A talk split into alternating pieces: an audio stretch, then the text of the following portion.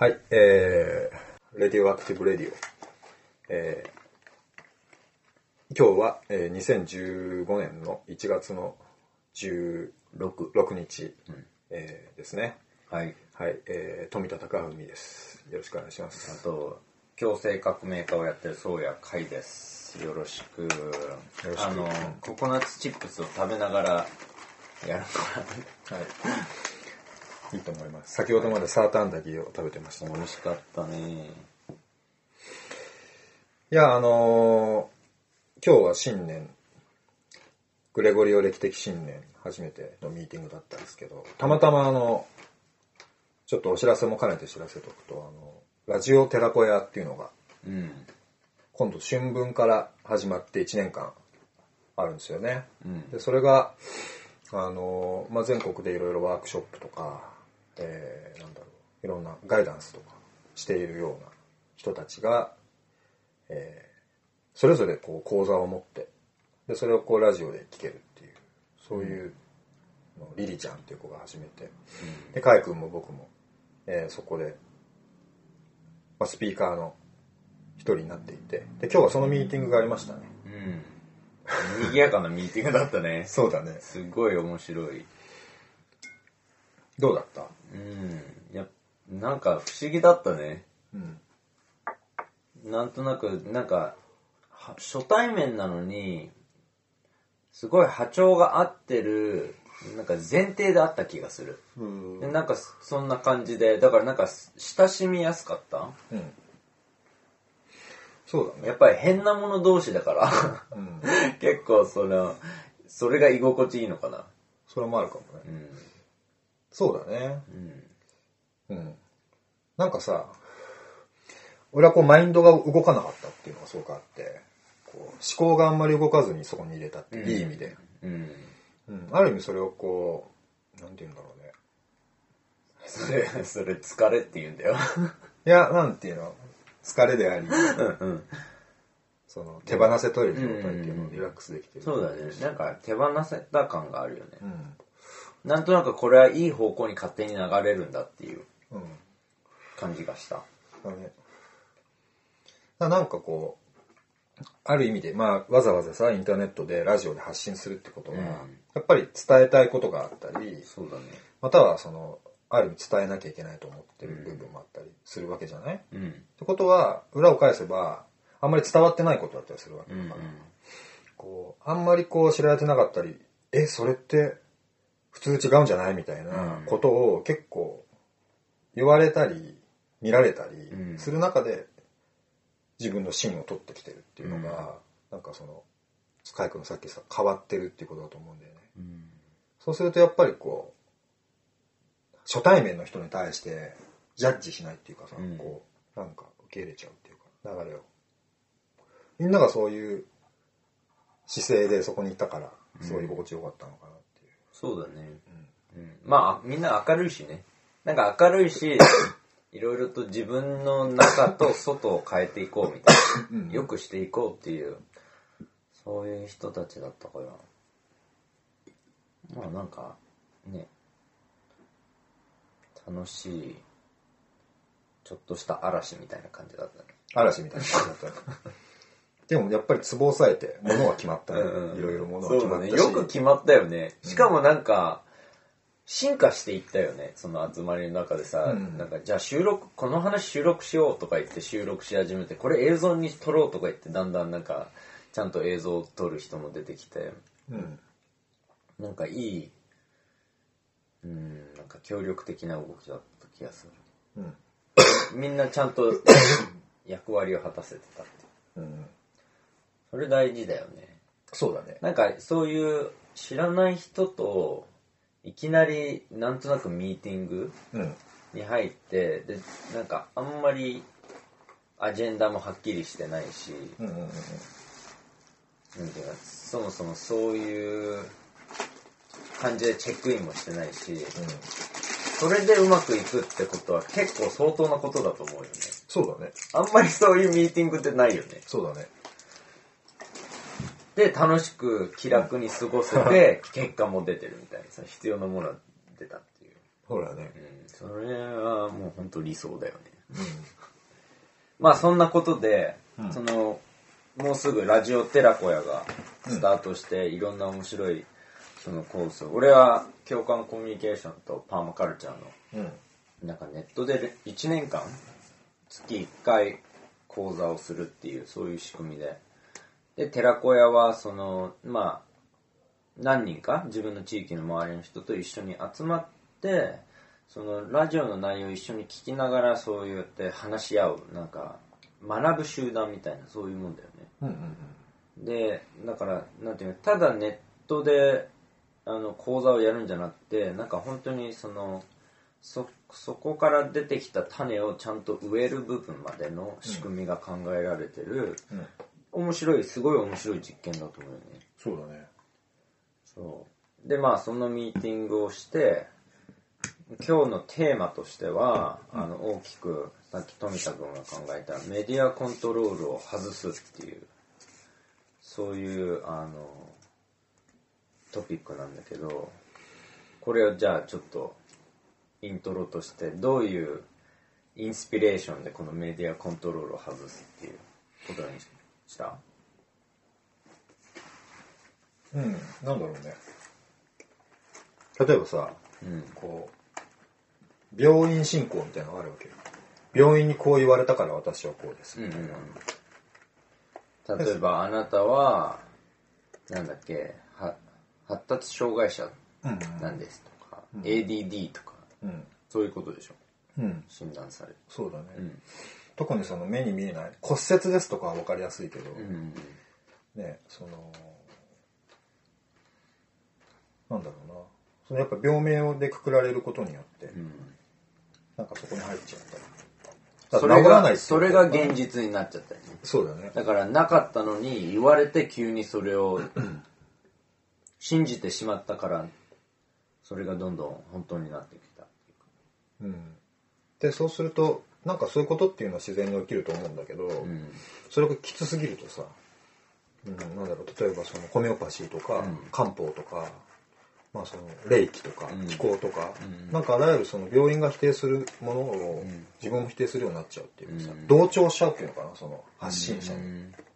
うん。それが結構危険性があるなっていう、なんか病院がいい悪いっていうよりも、うん。そうじゃなくて病院進行盲信みたいなものが、うんなんか他を否定したり他を排除して自分のその選択の可能性を狭めてしまう、うんうんうん。それがなんかねあの病院というメディアにという例を挙げるならすごくあると思うし、それは多分あらゆるメディアに対して言えることだと思うんだよね。じゃあちょっとここでそのそもそもメディアをどういう定義で使ってるのかっていうのをちょっと話し話したらいいと思うんだけどうんこのメディアとそのこのメディアコントロールっていうどういうなんか簡単な定義を言ってもらえないかなこのココナッツチップめっちゃ美味しいようん。カイ君というメディアを通じてうんやってきたココナッツチップス。うんプロモーションの言葉もありましたね。ここで例えばカイ君がココナッツチップスはめっちゃ美味しいと言ったと。アーバンパーマカルチャーのココナッツチップス 今販売中 CM が入りましたね。で、これがね、うん例えば、うん、明日会った友達が、いや、最近さ、ココナッツチップスっていうの食べてさ、めっちゃ美味しかったんだよねって言うじゃない、三 ?3 人言われたらね、近日中に、それが現実だと思うっていうかさ、これが流行または買うっていう行為にすごいこう走っていくとかさ、なんかそのメディアっていうのは今なんだろうな例に挙げたような、うん。うん、いわゆる広告媒体みたいな形に実はなってるっていうかさその客観的に情報を伝えてるもの、だけではなくて、うん、やっぱりこういうふうに考えてほしいみたいな、うんことを元にしてうん。それを達成するためにいろんな表現をしてるっていうかさ。うん行動を促してるみたいな。でその具体的にメディアっていうのはどういう定義？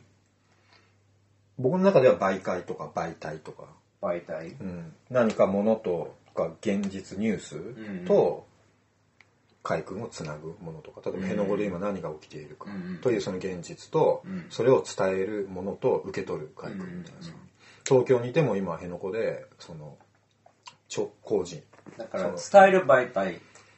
とかね間に入るもの。間に入るもの、うん、はいはいはい、うん、まあそうだね伝える媒体。で、まあ、この文脈だと情報だよね、うん、具体的には現実を、うん、なんていうの現実の捉え方を影響する情報だよね。そうね。ジャーナリズムみたいなのに近いかな、うん、まあジャーナリズムとか普通のニュースとか何でも、うん、今広告の話も出てたし、うん、はいはい。そこは、うん、なんだろうねメディアって間に立つものミディアムって言葉から来てるって聞いてて、そうだね、うん、メディアね。いやなんかさ思うんだけど、こう同じテレビ見てても、新聞見てても、そのメディアコントロールみたいななんか猛烈な信仰心みたいなものを外した状態で客観的に見れてるとなんか例えば具体的に言えば読売新聞とかさ、読んでても腹立たないっていうかさその、読売新聞というその立場はこの現実をどう伝えてみんなにどう思ってほしいと思ってんだろうなみたいなことを読み解くには結構有効だったりさ、うん、うん、でもそこの新聞に書いてあることが現実でなんか新聞に載るって素晴らしいみたいなさ、あるじゃんそういうの。なんかそれが完全に現実になっちゃってるとやっぱそのメディアに触れ続けるっていうのがその人の価値観とかライフスタイルにすごい影響を及ぼす、そうだね。まあだから本当難しいよね。なんかアメリカのその911の後に戦争に行くまあ特にイラク戦争はそうだったんだけどやっぱりかなりの洗脳が必要だったのね。そもそもオサマ・ビンラディンとアフガニスタンとサダム・フセインとイラクってあんま関係なかったから、うん、中東である以外は。でしかもまだオサマ・ビンラディンを捕まえてもないのに新しい戦争を仕掛けるっていうかなり相当ハードル高いキャンペーンだと思うんだよ、うん、状況は良かったけどでもやっぱかなりの工夫と、うん、なんていうか忍耐力が必要でで、なんていうか、彼らが本当に発信して、なんか最初は、こんな絶対ありえないでしょ、こんな馬鹿げたキャンペーンとか思うのに、なんかだんだんと、なんかみんなそれを信じ始めて、本当にぶっ飛んでる話だけど、で、なんかちょっと、なんていうのかな、パロディーな感じでもするんだよ。なんかこの、いかにその、ブッシュ政権が頑張って、イラクを攻撃しないと、みたいな感じで、で、なんか世界中のみんながお前ら全然証拠がないじゃんみたいな感じでで世界中なんか世界で一番でかいデモだったのかな？当時、うん、あのその戦争反対した人たち911の後に。でもだから相当みんな反対してたところを押し切ってかなりもういろんな法律を破ったり変えたりしてできたのはやっぱりそのメディアのパワーを持っていてその一番多分それに協力してたのが FOX ニュースっていうあの、まあ多分世界で一番見られてるテレビニュースかもしれないね。でそこのニュースと例えば CNN とか BBC とかまた朝日とか比べるともう本当に全然違うこと言ってんだよ、うん、同じ状況なんだけどなんか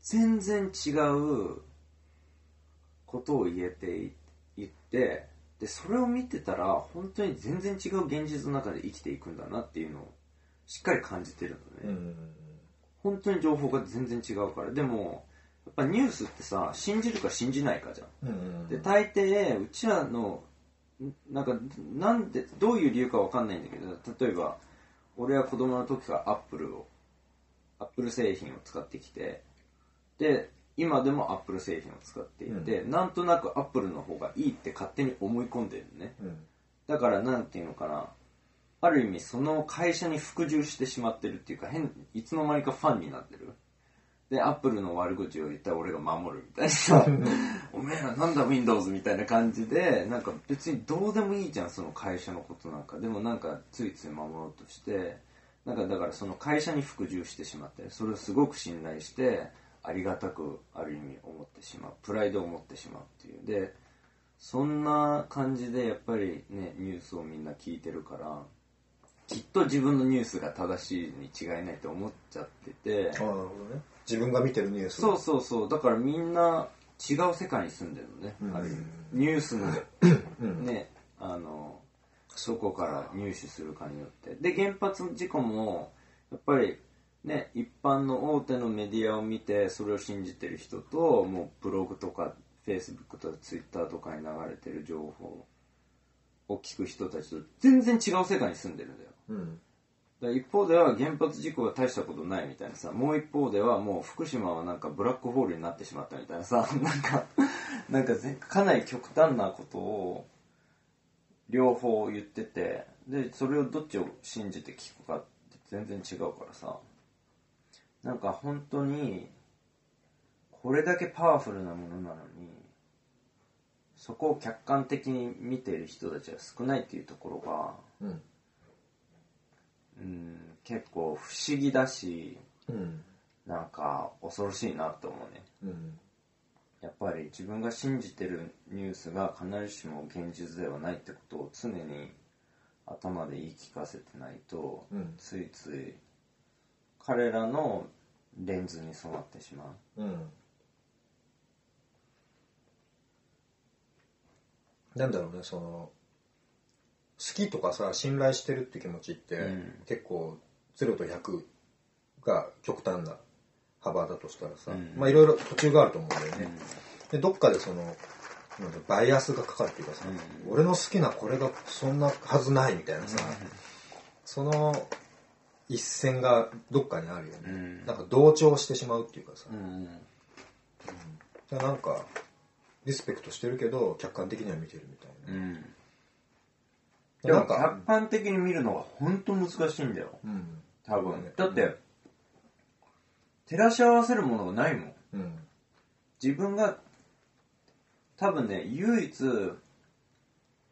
すごくいい、なんていうの、基準になる、その、ものは、実際現場に自分がいて、うん、それを後でニュースで見たとうん、そうだね。それで初めて、その、ニュースの、その偏りが、うん、を見ることができる。そうだね。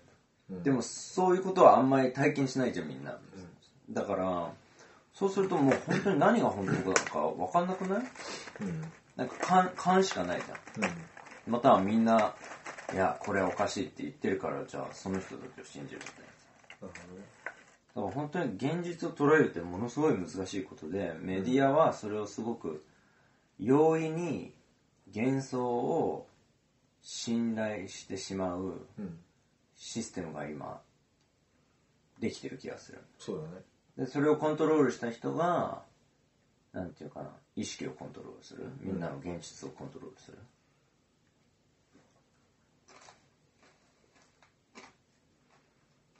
なんか一つ思うのはさ、うん、そうだな。例えば今今リアルに沖縄の辺野古で、うんうん、ね工事を強行する人たちとそれを止めようとする人たちがいて、で俺も山口の上関でそういう現場にいたからさ毎日その新聞で出てくる報道とかテレビで出てくるニュースと現場のギャップを見てきてるからすごい思うんだけど、うん、なんていうのかな。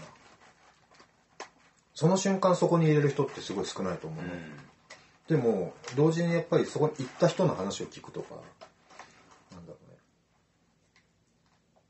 行ける時に行くみたいな。例えば沖縄に行く用事があったらちょっと辺野古のね行ってそこで誰かの話を聞くとかさ、うん、なんかその人っていうメディアをもっとこうみんな俺俺も含めてだけど、うん、なんていうの？そこにもっとつながった方がいいんだろうなって。こう伝えるっていうことがさどうしてもメディアの仕事だと思われがちだと、うんうん、まあ、俺も思ってる節があるし。だけど実際やっぱりその聞き取るっていうことがすごい重要でさ、うん、まあ、取材とも言えるのかもしれないけどなんかそこで現実その瞬間そこにいなくても、うんうん。ね、人の語る生の話としてそれを聞くっていうことをさもっともっと俺たちがしだしてみんながしだしたら、もっとこうリアリティのリテラシーって変わっていくと思うんだよね、そうだね。メディアが伝えてるその元に出会うっていうかね、うん。ニュース素材そのものにうん。出会っていく。本当だからストーリーパワーでね。前回の話じゃないけど。うん。やっぱ人の話を語ることとそしてその語ることを聞くことを重ねていくっていうか。うんうん。そうだね。うんまあ。めっちゃ鳴ってるね。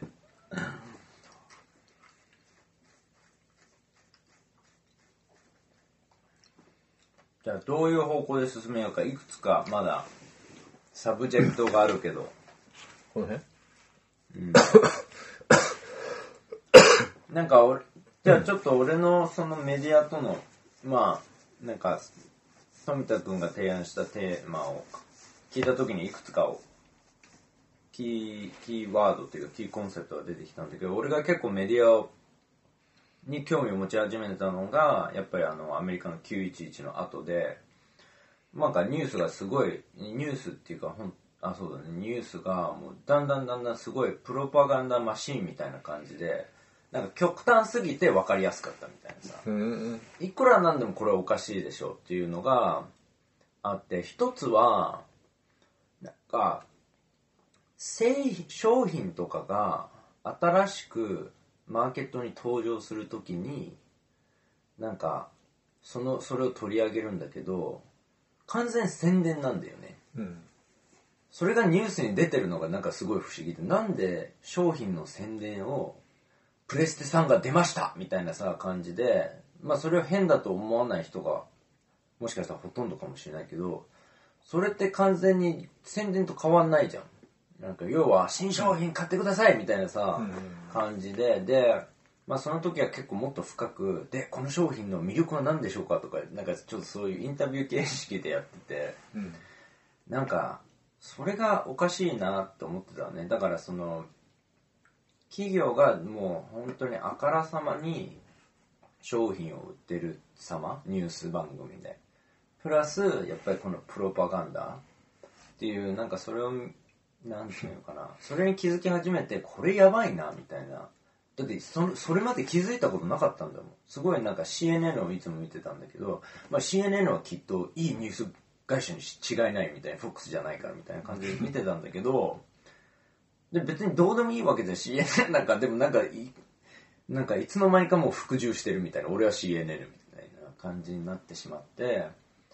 なんかその情報の偏りとかその本当に操作しちゃったらもう言いたい放題だから、でそれにもう自然に自分が影響してる。だからプレステさんなんか全然興味ないのにプレステさんのことをよく知っているみたいな。いつの間にかなんかそれが嫌だなって思っててまあその時にいろいろちょうどまあ反戦運動とかやってたんだけどその時に結構そのインディーメディアっていう団体と出会うようになって彼らはいつもなんかまあ一般市民の人がメディアになってインディーメディアっていうサイトがあってそれが町単位と州単位と国単位と世界まあ世界中にそういう感じで日本東京もあると思うんだけどそれでもうその現場の、まあ、ちょっとどっちかっていうと左翼寄りなんだけどその現場の状況を全部報道するみたいな。え警察に鎮圧する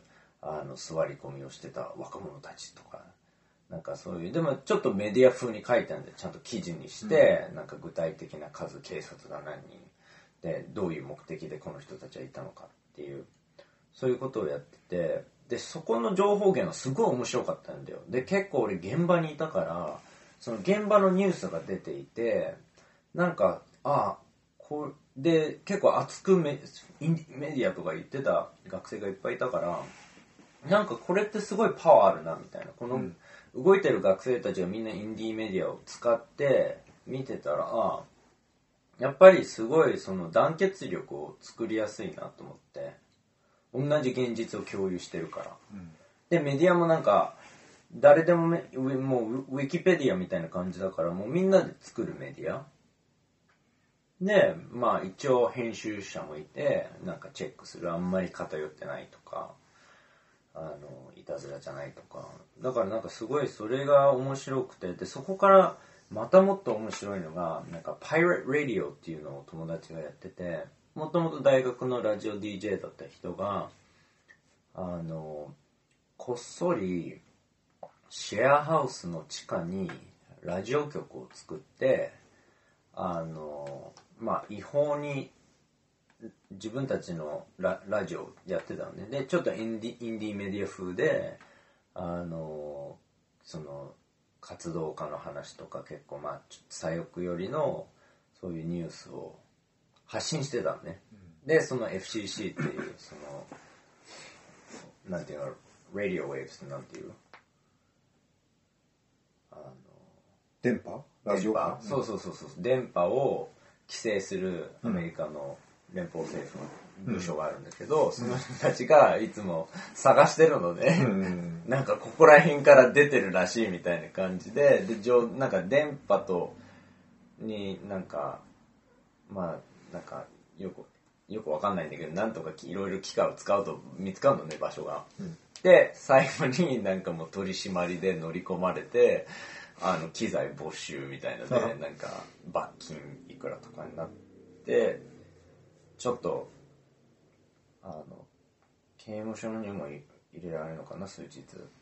でもまた機材買い直してまた新しい場所をやってそういうことをやってたのねなんかそういうところがすごくこのなんていうのかな自分たちのメディアを作って自分たちでそれを守る。うん。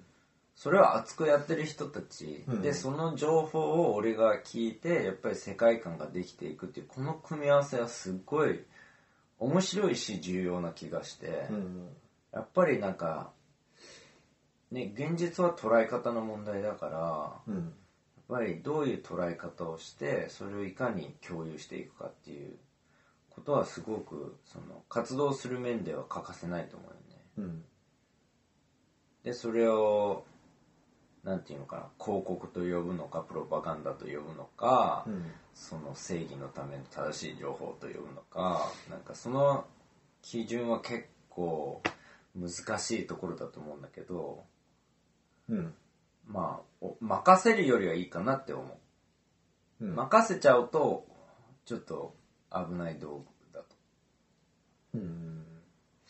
でなんかさそれってあれだよね。純粋なメディアっていうのもあるじゃん、うん。その単純にもう本当にジャーナリズムとか、まあ単純に言えば見たり聞いたりしたことをただそのまま伝えるみたいな、まあ、バイアスが多少かかったかかったりね自分の言葉にすることによって偏るのは避けられないけどとにかくそれをするっていうタイプのメディアとやっぱり自分がやってることとか自分がなぜやってるかを伝えるっていうふうにこう活動してるものが自分たちの目的のために使うっていうさ、それもすごい重要だもんね。うん。重要だね。あともう一つなんかちょっと出したのがあのコメディ？うん。このコメディって日本語でなんていう？お笑い？お笑い？お笑いかな？でまあちょっと前にも話したと思うんだけどその結構そのアメリカの若い学生世代はあの最近お笑いから自分のニュースを入手してんのねでこのすごい大人気のデイリージョン・スチュワートのデイリーショーっていう、まあ、ジョン・スチュワートはコメディアンでパロディニュース番組をやるんだけどすっごいビシビシねそのいかにうちらのメディアがおかしいかっていうところを上手に描いて彼らが実際言ってることをクリップにとって。でなんか本当にめちゃめちゃ賢いフォローしてでなんかプラスうちらの政治のなんていうかなもう本当にぶっ飛んでる様をそれをもう そういうのをさあのうまく見せたりまあいや本当にお笑いだからなんか下ネタとかもあるのね。だからなんていうのかなすごい知的な部分もあるし本当にもう超くだらないあのお笑いの部分もあるしでもその組み合わせがなんかものすごいパワーが持ってるんだなっていう。だから見てて面白いしでも世界観も形成されてでやっぱ鋭い分析と評価があるとなんとなくそのそういう視点を持つことようにできるようになる。だからメディアを鵜呑みにするんじゃなくてあこの言い方おかしいよねとかやっぱりなんかおかしい時に気づけるチャンスっていうのはいっぱいあると思うんだけどそれに気づいてでもそれをお笑いにしてだからそのなんていうあんまりしただただ真剣にするんじゃなくて、ちょっと気持ちを軽くして、プラスお笑いだからある意味何でも許されるっていうところもあるんだと思う、規制もされるけどシェイクスピアもある意味なんかいろんな社会とか政治の批判をしてたけどでもそれをまあコメディとかの劇でやってたからやっぱりそれってコメディはすごく大事だと思うね、うん。うまく。コメディを通して厳しい政治の批判うん。メディアの批判をやっていく。うん。まあ日本だとアメリカほどは派手にできないかもしれないけど爆笑問題もなんかこの前規制されたとか言ってなかっ本当？た、うん、なんか紅白かなんかで誰かが言ってた。紅白で結構政治のこと政治的なことを言おうと思ったらダメって言われたんだって。紅白で？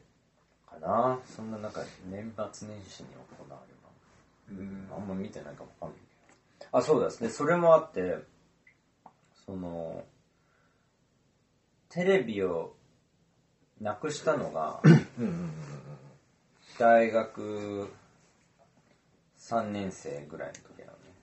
それが911の後ってこと？そうそうそう。でずっと CNN とか見ててうん。東軍、でもなんかテレビって恐ろしいなって気づき始めて。なんかなんか吸い込まれちゃうのね。ついてるとなんとなくそれが広告であろうが番組であろうがなんか吸い込まれてる自分がいて、でなんかずっとすごい真剣に広告を見てるみたいなさ。で歌とかも歌えるようになったりさなんか本当にもうあっという間にさあっちが出そうとしてる情報を俺の心にダウンロード勝手にされてるんだなと思って。で俺はそれに気づいてもないそのそのインパクト。うん。でまあニュースのこともあって、まあ、テレビをやめることにしたのね。で大体お金取られるしさなんなんなの？なんか俺を洗脳してなんで俺がお金を払わないといけないのみたいな。俺が金もらうべきでしょ。っていうなんか T シャツとかもあるじゃん。ブランドだけ書いてある T シャツでさそれ完全宣伝じゃん。もう工夫もしてない。のただブランドの名前がついてるシャツとかいっぱいあるけどさで1万円とかかかるやつとかさ アルマーニとかさただのシャツやんアルマーニって書いてある。それに1万円とか払って。なんか結局宣伝なだけだからなんかそういうそういうおかしおかしさに気づき始めた。うん。なんでうちらが宣伝されてるのにとか宣伝してんのにお金も取られてるでまあテレビをなくすことによってなんか多分もうかなり大きなそういう生活の変化だよね、うん。テレビの情報を得なくなるってことは。で友達とかとのつながりも変わっていくと思う。うん。やっぱり話せる話題も違うし世界観もそもそも違うから、うん。政治の話とかになるともう何にも進まないよね。うん。お互いなんか自分のニュースメディア先の証拠で攻めるからさ、でお互い聞いたことない相手の証拠。うん。だからなかなかやっぱねこのどうやって自分がメディアと関わるのかとそのメディアの多様性。うん。でその多様性のなんていうの長所短所みたいなさ。でうん。実は本当に結構いろんなメディアがあって、うん。でそれをどれどれに服従するかによって全然世界観変わるっていう。うん。そこは結構やっぱしっかり意識することは大事だと思そうだね。うねうんなんかこうさメディアになる機会を持つっていうのもさ、まあ、それもうそれは本当になんか、ね、誰もができることじゃないけど、うん。まあ思うことはあるね。例えば自分がこう例えばイベント会場に行って、うん。で自分のための記録で写真を撮るのとさ、うん。こう何か記事を残すためにうん。撮るのが全然そのもう会場にいる居方が変わるじゃん。全体を把握したり何人ぐらいいるんだろう光はどっちから入るとかさ、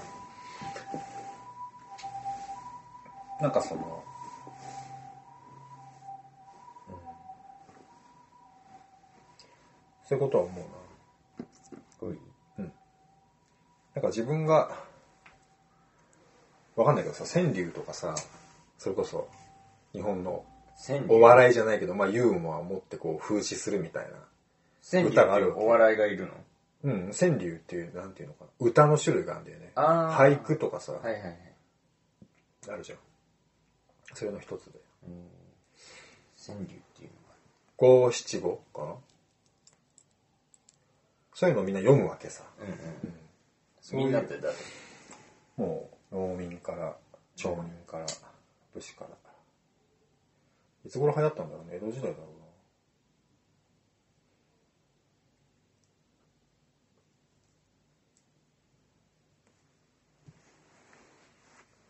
な。んかこう、自分で歌を読むみたいなさ、結構、メディアのことに関して一つ思うのは、なんかこう、クリエイティブなことじゃん？ある意味そのメディアをするみたいなことって。うんまあ、クリエイティビティみたいなものをこう育てにくい社会になってるというかさ消費をして労働をしてみたいなまあそのクリエイティビティの領域を独占してる人たちがいるう。ん独占っていうかそうだね。ある意味独占してるよね。特に都会にいるとそう思う。うんもう徹底的に想像する側はいつも商品を売る側。うん。で残りの人たちはそれに刺激されてあこれいいあれいいみたいなんかそこが変わるのとメディアが変わるのはなんかすごい連動していく気がするし、なんか連動してる気がするよね。っていうのはなんかちょっと話変わるけどさあの鎌中ひとみさんっていう映像作家がいて、うん、よく一緒になんかやってなかっそうそう。あの「六ヶ所村ラプソディ」って映画があってさで俺が最初に面白いと思ったのは、うん。その映画ができる前に「六ヶ所村通信」っていうね今こんな映画撮ってますっていうことを知らせて映画のまあある意味中身の一部をもう見せてしまうっていう、ん。60分ぐらいで。へえそれ123って出してから映画出したの、うんうんうん。でその手法がすごい親切なメディアだなってねうん。ですごくその自分がある意味映画を撮りながら試行錯誤したり試作を深めていく様を見せていくからみんなも自分で考えるようになるっていうかさ、うんうんうん。で本当にそのいろんな立場の人の話を聞こうと努力してることが映画見てもすごい伝わってくるの、だから俺は本当すごいメディアうんうん。でありジャーナリストだなと思って、うんうん。でなんかうん。みんながやっぱり思考を促してんだなと思ったから、まうん。あ、そうやって書いてあったしね。彼女のこと。うんなんか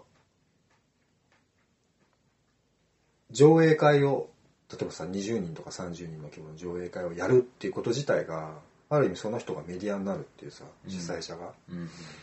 そういうメディアのあり方があるんだなっていうのがその映画を見た時のインパクトと同じぐらいあインパクトがあって、そっかこうやってみんながメディアになれるんだみたいな。うん。でみんながそこで話し出す映画を見た後に感想とかをうん。みんなで輪になって話す、うん。それももうすでにメディアだしそれをした人たちはこうなんて言うんだろう。ただ黙ってある意味そのディスプレイで映画を一人で見て何か感じた後に友達に伝えられるその熱よりもなんか上映会を主催してとかさ、なんか映画の映画の後に自分の思いをみんなでシェアしてその体験を仲間に伝えるっていうのうん。熱量が全然違うっていうか、うん、だからなんかそういうふうに暮らしの中がどんどんクリエイティブになっていくみたいなことと、メディアの多様性がどんどんある意味活性化してうん。いくっていうのはなんか今もうすでに連動して起きてる気が。そうだね。そうでこのなんていうのかなそのまあクリエイティビティの楽しさとか言ってたけど俺にとってやっぱりそのメディアを作るってことは、現実を作る人になるってことだと思うんだよ。うんだから、まあ、自分のストーリーを作っていく。でもやっぱりその広がるメディアを使うとインターネットとか、まあ、ラジオとか何でもいいんだけどやっぱりそのある意味その自分の現実をより多くの人たちと共有して彼らの現実の形成をうん。していくってことだと思うね。だからそれってかなりのパワフルなことだし、うん。なんていうのかなまあそれをやっぱり意識的にやるとすごい現実が作れると思うんだよ。うん。例えば俺の場合は本当にみんなが大事にされる世界を求めていてそういうストーリーを広めていきたいしそれが可能で実際あのいろんなところでは存在する。うん。ずっといつもいろんな全てのところで存在してるわけではないけどだからなんかそれを存在してるって俺は信じてるしそれのストーリーも広げていきたくてそれを例えばまあこれから本を出版するけどその本でなんか出るとなんとなく本ってなんかうん。本に書いてあるとみんな信じてしまう傾向ってあるじゃん。なんかだからそういうことができるっていうのはすごいことだと思うんだよね。うん。ただの一般市民としてさ。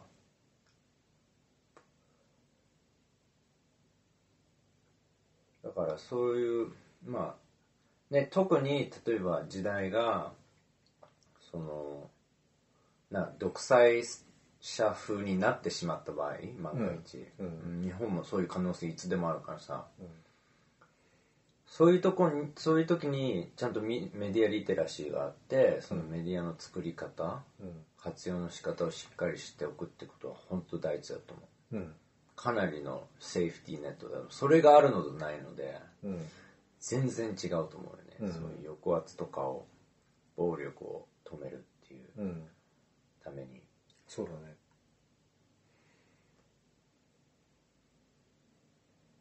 よくそういう政府のあのスピーチの弾圧がある時になんかあの違法新聞とかうん。昔は結構流行ってたみたいで世界中で。うん。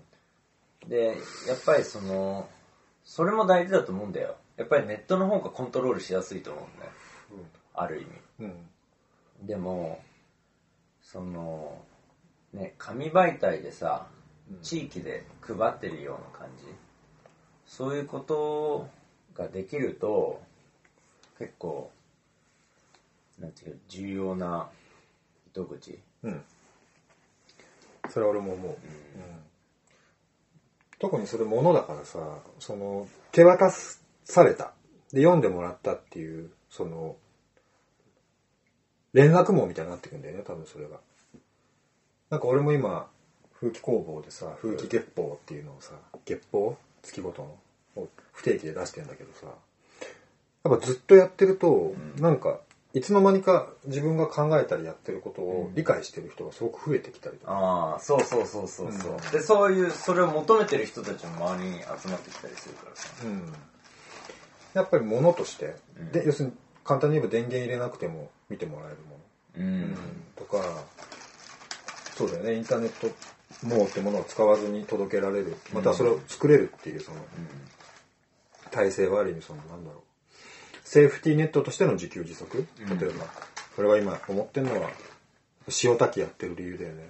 何、かあった時にとか時代が変化した時に自分たちでパッと塩を炊けるっていうことが実感としてしっかりあるっていうのとないので大きく違うだろうなと思ってやってる部分もあるんだけどさ、なんかそういう紙媒体とかも同じだと思うよね。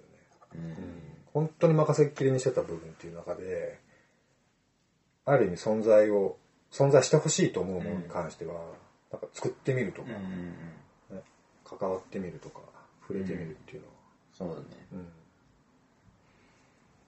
まあそれもだからこうワークショップを俺とカイ君でやりながらなんかその紙媒体作りをやりたいねって言ってるでしょそうだねそれはやっぱりそこだよねそう、それちなみに募集中です。手伝ってくれる人。うん。いや、だからやっぱりその、媒体の多様性は大事だよね。うんで、それをちゃんと使うことを、そもそもそれがあるってことを知ってることと、うんそれを使えるようになる。うん。っていう、全然本当にメディアを活用できるのとできないので、ね、そこから進んでいく現実って違うから、うん。あの、い今ちょうどアメリカでずーっとバトルになってるのが、多分ケーブル会社だと思うんだけど、ケーブル会社がそのインターネットのなんか、車線みたいのを作りたくて、車線？車のさ、通るああ道。一方は高速道路で、一方は普通の市道、まあ市道っていうか、公道なんだけど、高速道路の速いのね。うん情報が動くスピードが。でも、まあお金を払わないといけないんだよ。あ高速道路に乗るを使うためには。有料高速道路ってこと？そうそうそうそう。で、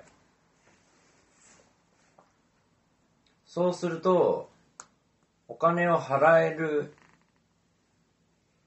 会社とか、まあ団体の情報が、より早くみんなに伝わって、うん。例えばさっき話したインディーメディアとかそういうね、市民の人たちが、まあ、大してお金のない何かただだったり安い形で情報発信してもその情報がなかなか入らなくなってだからあの俺もそこまでちゃんと理解できてないんだけど例えば Google でサーチをかけると最初に出てくるのがお金を払った組のあのあのなんていうかサイトででお金を払ってない人たちのサイトはあんまり出てこないんでサーチした時に。えー、でも今すでにそうなってるのうん、いは今どうなってるかわかんないけど一応多分ルール的にはそれをやっちゃいけないよね。のうん。でそのその法律っていうかその規制を変えようとしてんの今。今まさに。それはもう法の世界の話？そう。へえそう法の世界。でそれをやってもいいよって。ですっごいなんかおおか結託してるからだからそのメディア会社の人たちがメディア規制の部局に入るのね。だから規制とかしないんだよあんまり。てかむしろ規制をどんどんどんどん解除していくのね。うん。っていうまあアメリカの政治の世界日本もそうかもしれないけどそういう状況だからなんか結構あ危ういっていうか。でもそうだからこれ多分ほとんどの人が知らないよね。うん。で例えば、まあ、ある日ニュースで「はいではそのルールは可決しました」これここからその高速の有料のあの回線と、いまあ、今までの回線でももうちょっとゆっくりなる回線がになりますってニュースが出てで翌日からそれが行われるようになってでいつの間にかしなんかあもら今度は通ってくる情報が変わってきてるけど別にそんな分かんないわけじゃん。なんか変わっそう変わったっていうことが分かんないわけじゃん、であっという間にみんなどんどんそこに洗脳されまたもうさらに洗脳されてうん。実は原発事故はもう終結したみたいなさ、で何百リンク見てもみんなそう言ってるみたいなさ。マジで？っていうそうそういう恐れがあって今そのバトルをしてるの。でもなんか富田君もさっき言ってたと思うんだけどうん。なんか今その今ちょうどなんかある意味ピークに達してこの自由さメディアの。うん。でものすごくパワーがちゃんと世界の人口に分散していて、今までにない。うん。もちろんなんかアフリカの人とかの情報はほとんど入ってこないから結局うん。格差はあるけど、うん。でもあの基本的には結構バランスが取れてる状態だと思うのね。うん。でそこから今度はまたそれをどんどんどんどん規制したくなる感じになっていく。っうん。ていう時代なんだと思うんだけどこれから、だからそれもみんなにちょっとなんていうかなそういうことを意識してほしい。うん。今大きなところで結構このメディアとパワーの関係が変わり始めていてうん。その一時期はかなり自由な感じ、まあ、または自由な錯覚をうん。得ることができたのにこれからはなんかだんだんだんだんとまたその規制が激しくなってうん。本当に頑張らないと規制されてることが分かんないうんなるほどね。うん。うん。ですごくそのなんていうかな。まあ薄々感じてた人たちは多いと思うんだけどでもやっぱりこのエドワード・スノーデンっていう元 NSA で働いてた若者で、うん。そのいくらなんでもおかしいでしょうっていうなんていうかその情報の集め方、うん。もう完全違法うん。であのなんていうかな。政府の関係者にも伝えてなかった、うん。どういうスパイ活動をしてたかっていう。うんそのなんか情報を あの流してうん。全世界にうん。まあ、メディアのあのオルタナティブな新聞会社とかを通して。で香港に逃げてで香港でビザ取れなかったからロシアに逃げてアメリカのパスポートをキャンセルされてしまって今パスポートがない状態でモスクワかなんかにあ亡命してるつわものがいるんだけどやっぱ彼がその流した情報でなんか初めて多くの政府とか政府でさえそんなこと分かってなかった他の国のドイツとか、まあまあ分かってなかったみたいなんだけどでもこれだけうちらの情報がなんていうの管理されてるんだっていうのを、うん。しかも世界中の人アメリカ人も世界の人も、それはかなり衝撃的だったと思うんで、うん。みんなの世界観にでもそれが日本にどれだけ来てるのかがどうかは全然見えてないっていうかあんまり日本人気にしてなさそう。報道されてないもんねそんなに。されてない。掘り下げてかんない。テレビないから全然わかんない。わかんないけどおそらく、なんていうのかな。そういうことがありました。みたいなさ、うんうん。くらいの。ニュースソース。たくさんあるニューストピックの中の一つとして、うん。たまによく出てくるくらいなんじゃないの多分さ映画があるじゃん。エンターテインメントスパイ映画みたいなのがあるじゃん。ああいう中でさあれぐらいの話って具体的なその中身とか抜きにすれば起きてたりしてさそれぐらいのことに捉えててあんま掘り下げてないじゃん。わかんないけどあんまり変化した気がしないよね日本の社会が、そう。でも彼は本当のヒーローだと思う。なんかだってまだ20代だったと思うよ。20代でそれだけだって自分がもうアメリカ政府から、ね、狙われるなんていうかかなり最も政府にとっては重大なことをやってしまって。うんうん。でも本当になんていうのかなこれはやっぱり放っておけないって感じてやったところがめっちゃかっこいいわとか思うね。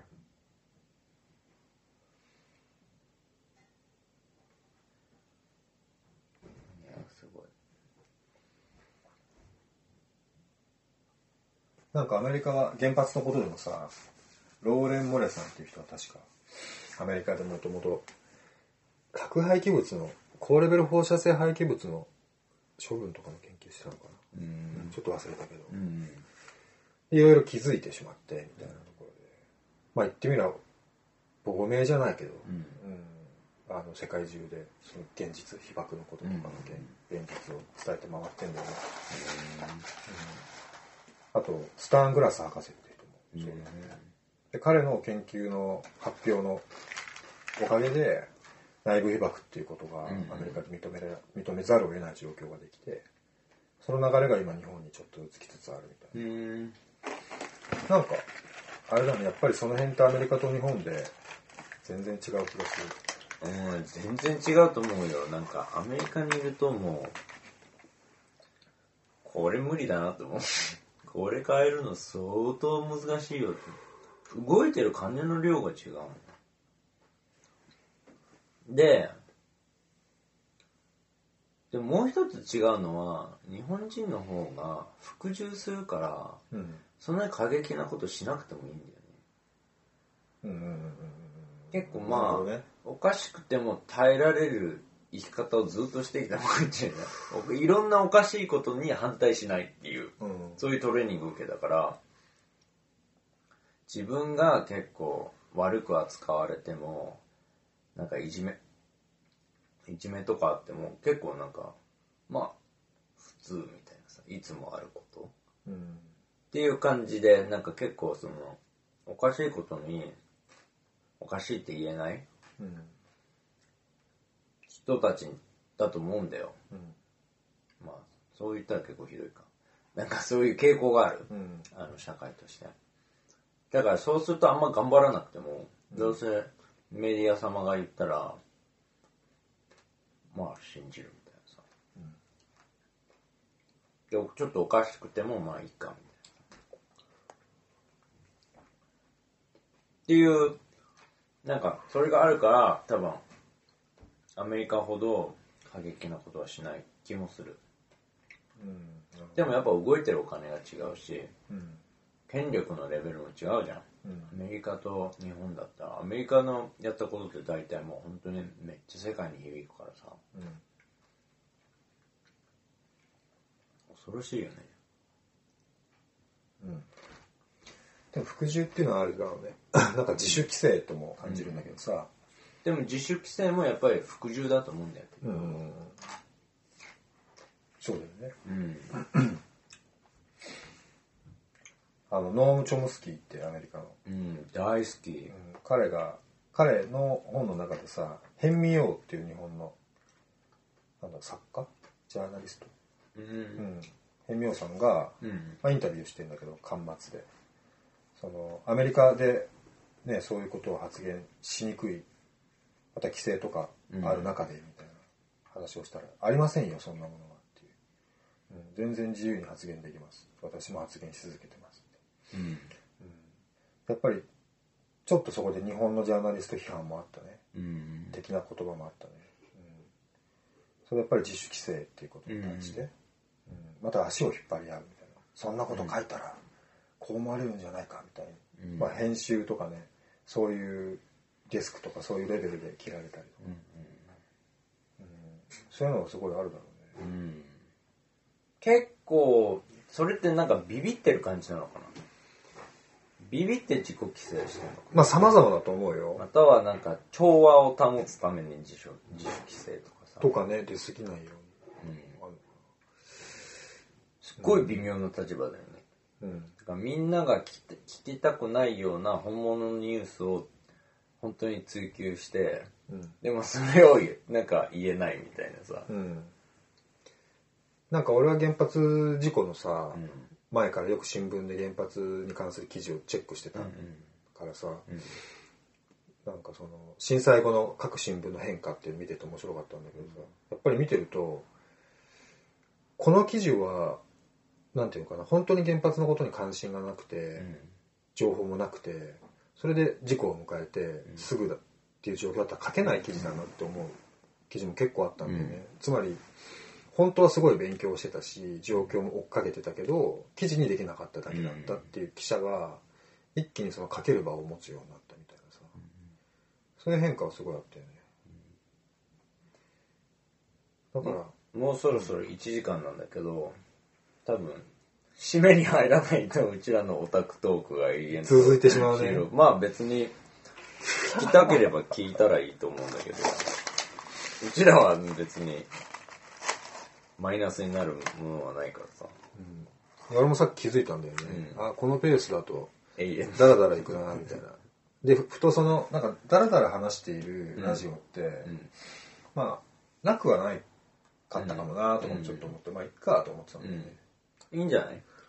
まあいろいろバラエティーのは、だって別に、みんなどれだけ聞きたいか選択できるわけじゃん。うんそうだよね。かけっぱなしでなんか違うことをしてるだからもう最初の1分でもうやめた人もいれば、ここまで聞いてる人もいるし、うん、何も問題ないと思うよ。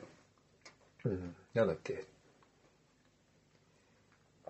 そうだね。まあ今日のテーマはメディアコントロールを外すという。うん。まあこれは単純になんか2人で会話してる中でパパッと浮かんだ言葉なんですけど、そうだね。なんか60年代もこれがあったよね。なん、なんだっけ？tune in, drop out とかなんかそういう言葉があって、とりあえず今までの情報、うん。主流の情報、っていうか主流の世界かな？から抜けて、本当に何が起こってるのかに、の、なんていうのかな、そこにスイッチを入れようみたいなさ。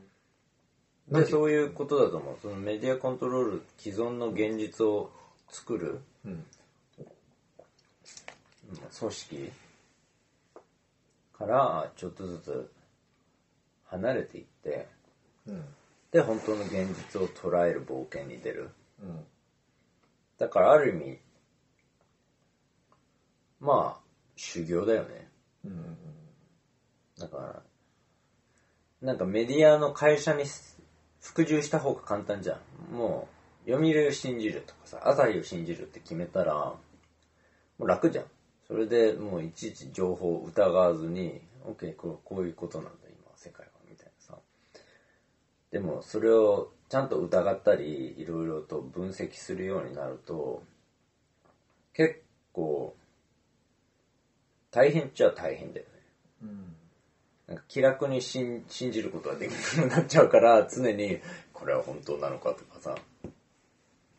だから修行だと思うんだけどなんかやっぱりね本当に自分の心を解放して自由な身になる。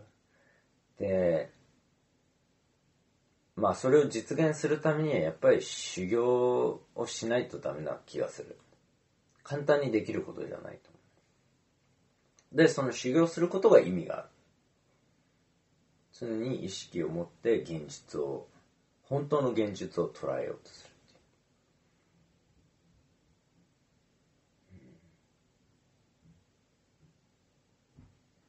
う。うんまあだからそういう修行をみんなでやってお互いあんまり一つのメディアに執着しないようん。そうだね。うに、うん、助け合うみたいなさ。助け合う。やっぱりみんなで、ね、みんなで真実を捉えたらさ、協力し合えると思うんだよ。うんみんな、なんか、お互いの妄想を信じ合えない人たちで形成されてる社会だとさ、すごいなんか、効率悪いっていうか、うん物事が進みにくいし、し対立が起こることが多いのかなって。うんそうね。なんかさ今日のミーティングの話に戻るとさうん。ある意味そのラジオで講師をする人たちはある意味メディアうん。だったりするわけじゃん、まあ自分のやってることと同時にそれを何か伝えているみたいなさ。なんかそういう人たちをまとめたリリちゃんっていうかラジオ寺子屋みたいなさなんか一段今変化が起きつつあるみたいなものをすごい感じたね、そのミーティングがすげえスムーズにいったのも、うん。やっぱりそのなんだろうね。共生の方向に向かっているっていう明確なうん。コンセプトの中での編成みたいなのがやっぱりはっきりしてるっていうか。だからなんかちょっと俺今日話しててふと思ったのは例えば NHK とかってあるじゃない？NHK というメディアで資本元それは国政府だったりするみたいなさ、でいろいろ番組があるじゃん。なんかレギュラー番組とか何十年もやってる番組とかいろいろ。でそれぞれ番組制作会社とか NHK の中のあるグループが作ってたりするわけじゃん。でそのなんかそのある制作グループと番組みたいなものを、まあ、俺たちは一人一人やってたような気がするんだよね、うん。そのどんなメディアかっていうと自分たちのやってることや自分たちの伝えたいことを伝えるメディアをある意味番組のようにやってて。それが今どんどんどんどん増えてきているのが、今度 NHK じゃないけどさうん。編成するとかみたいな、うん。そういうなんかメディアが編成されていくみたいな、うん。うん。そういうこううねりがマルシェなんかもそうだと思うんだよね、うん。みんなそれぞれメディアになってお小さいお店を持ってた人たちが集まって一つのうん。メディアの集まりというメディアができるみたいなそうだね。それはこうもうメディアコントロールを外すっていうところを超えたところだと思うし、まあ、そこがなんか今来てる来てるというか今そこの波っていうものをすごい波に乗ってもいいし、そういう波が流れていく土台を作るみたいなうん。こともいいだろうし、うん。うん。そのイメージをキープするでもいいだろうし、うんなんかそういうものをすごい感じるね。うん外れていく流れもあると思うしね。うん。そうだね。まあ、じゃあそんな感じでいいんじゃない？いいんじゃないですか？なんか一区切り、くくり。はい。うん。不定期ということではい、そうですね。超不定期で。はい。超不定期だし、あの、かなりオタクな感じの会話なんだけど。そうですね。オタク化してきてますね。いや、でも活動オタクって楽しいよ。うん。なんか、俺の中で活動家って、活動家って現実を作る人たちだと思うんだよ、これからの。だから、その、そういう人たちと会って、そういう人たちと話すのは、最高。はい、最高出ました。はい、最高はいです。。ということで。はい、ということで、また今度、